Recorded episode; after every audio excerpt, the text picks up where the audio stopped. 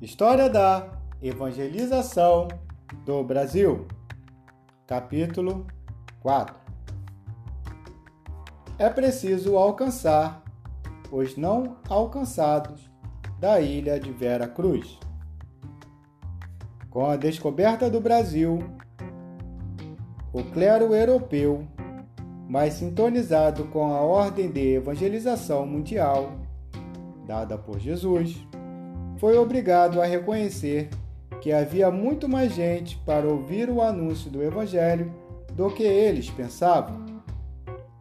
Além dos africanos, indianos, judeus, árabes, chineses e japoneses, havia os indígenas do lado de cá do Atlântico.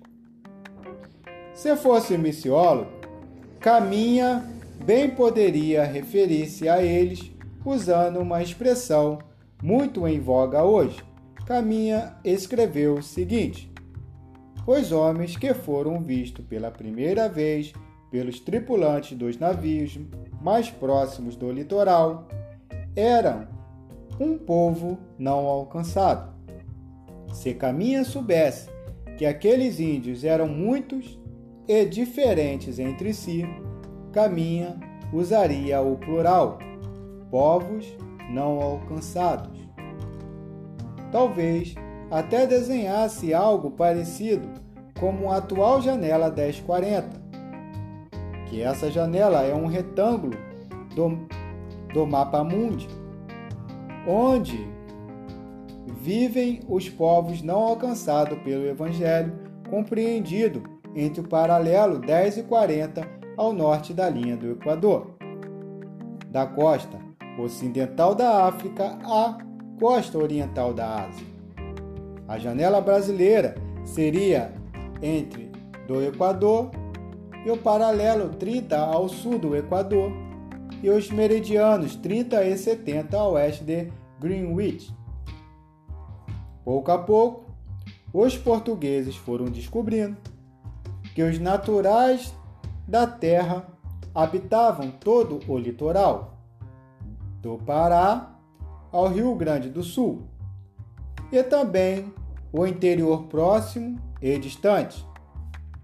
Descobriram também que eles falavam diferentes línguas e não tinham todos a mesma cultura. Na verdade, eles eram cerca de um milhão e meio de habitantes, no cálculo mais conservador, divididos em mais de mil etnias. Eram os Aimorés, Apinagés, Botocudos, Caetés, Caiapós, Canelas, Cariris, Goitacazes, Guaianazes, Guaranis, Tabajaras, Timbiris, Tupinambás, Tupinanquis, Tupis, Xerentes e muitos outros. Os indígenas não tinham deuses certos, nem ídolos, mas eram religiosos. Da, dançavam, cantavam e submetiam-se aos seus pajés, que exerciam os ofícios de sacerdote profeta e médico feiticeiro. Alguns alimentavam a esperança de uma terra sem males. Nada sabiam da unidade, da unicidade de Deus, nem de sua santidade, soberania, amor e graça. Nunca ouviram falar sobre Jesus sua concepção sobrenatural, seus ensinos, seus milagres, sua morte e ressurreição, sua ascensão e volta, eram, para todos os efeitos, povos não alcançados pelas boas novas da salvação em Cristo Jesus. Quase todos os indígenas moravam em tabas ou aldeias, separada uma das outras por uma distância nunca inferior a 9 quilômetros, mas podendo chegar a 50.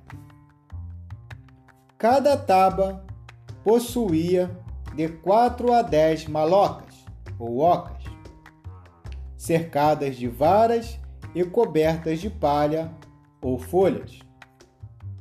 A área ao redor tinha o nome de retama. Ali, os índios encontravam sua subsistência por meio da lavoura, caça e pesca. Cerca de 400 quilos de comida por dia, no caso de uma taba de 400, 400 habitantes. Depois de 4 a 5 anos, eles se mudavam para um lugar mais distante por causa da escassez dos gêneros alimentícios.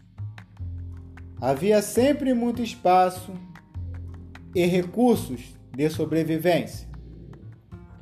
Em cada oca moravam várias famílias: pai, mãe, filho, genros, noras, mulheres solteiras, parentes, idosos, amigos, agregados, netos, bisnetos e até prisioneiros de guerra.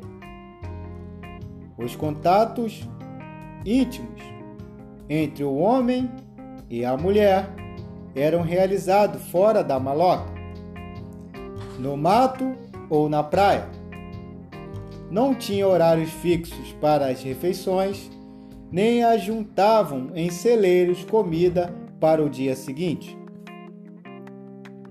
O que mais chamou a atenção dos portugueses foi a nudez dos indígenas.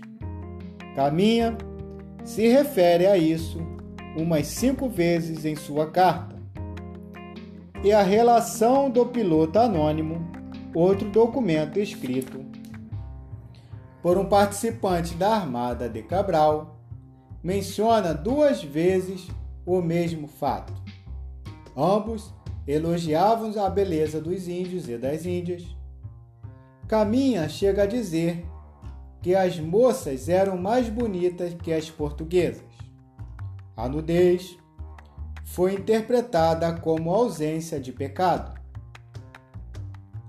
E aquela terra como um Éden não violado algo semelhante à ideia de Cristóvão Colombo de que havia atingido um paraíso bíblico ao descobrir a América oito anos antes, em 1492.